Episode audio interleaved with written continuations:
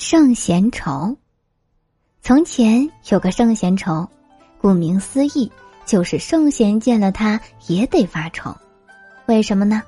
那家伙每日到处骗吃骗喝，他那张嘴呀，不光能吃能喝，更兼能说会道，从来没有人难得住他，更不曾有人说得过他。仙人吕洞宾听说这件事，就对铁拐李说。那家伙不过是个馋嘴猫，能有什么本事呢？那些凡夫俗子奈何不了他，难道我们仙家也拿他没有办法吗？铁拐李说：“好，咱俩下凡去教训教训他。”他俩按下云头，就地一转眼，当即变出一身富贵衣裳。两位仙人来到广州白云酒楼坐下，点起一席酒菜。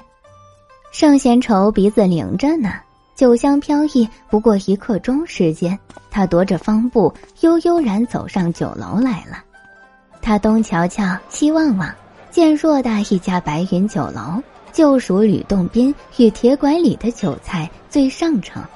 于是他走过来，拱手作揖道：“两位仁兄真是快活又高雅，小弟想要一起喝酒，定然没问题吧？”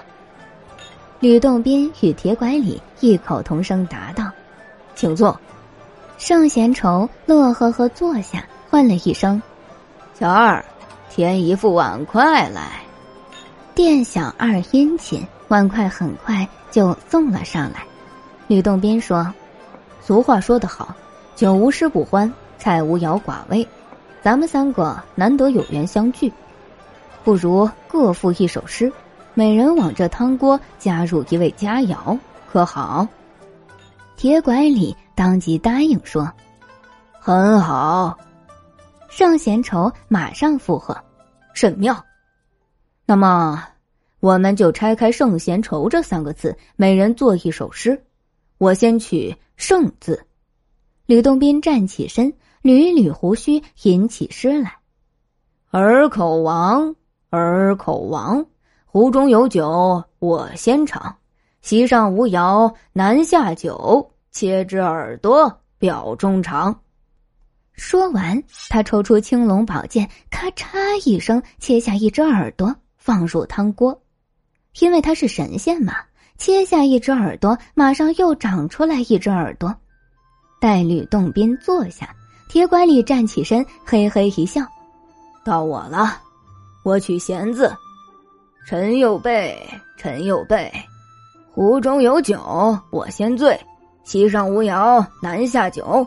哥哥鼻子配一配。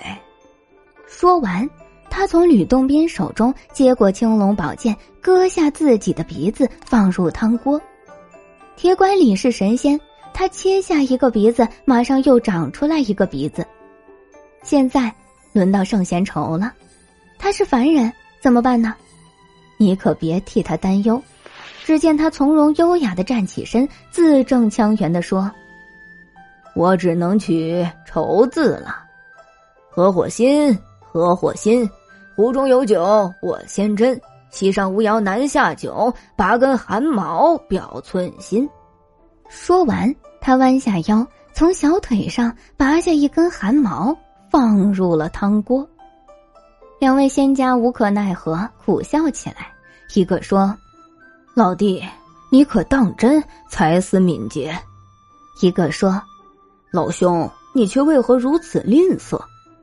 圣贤愁叹了一口气，他紧皱眉头，心痛的说：“唉，唉，今日我遇到两位神仙，已经算是大方了。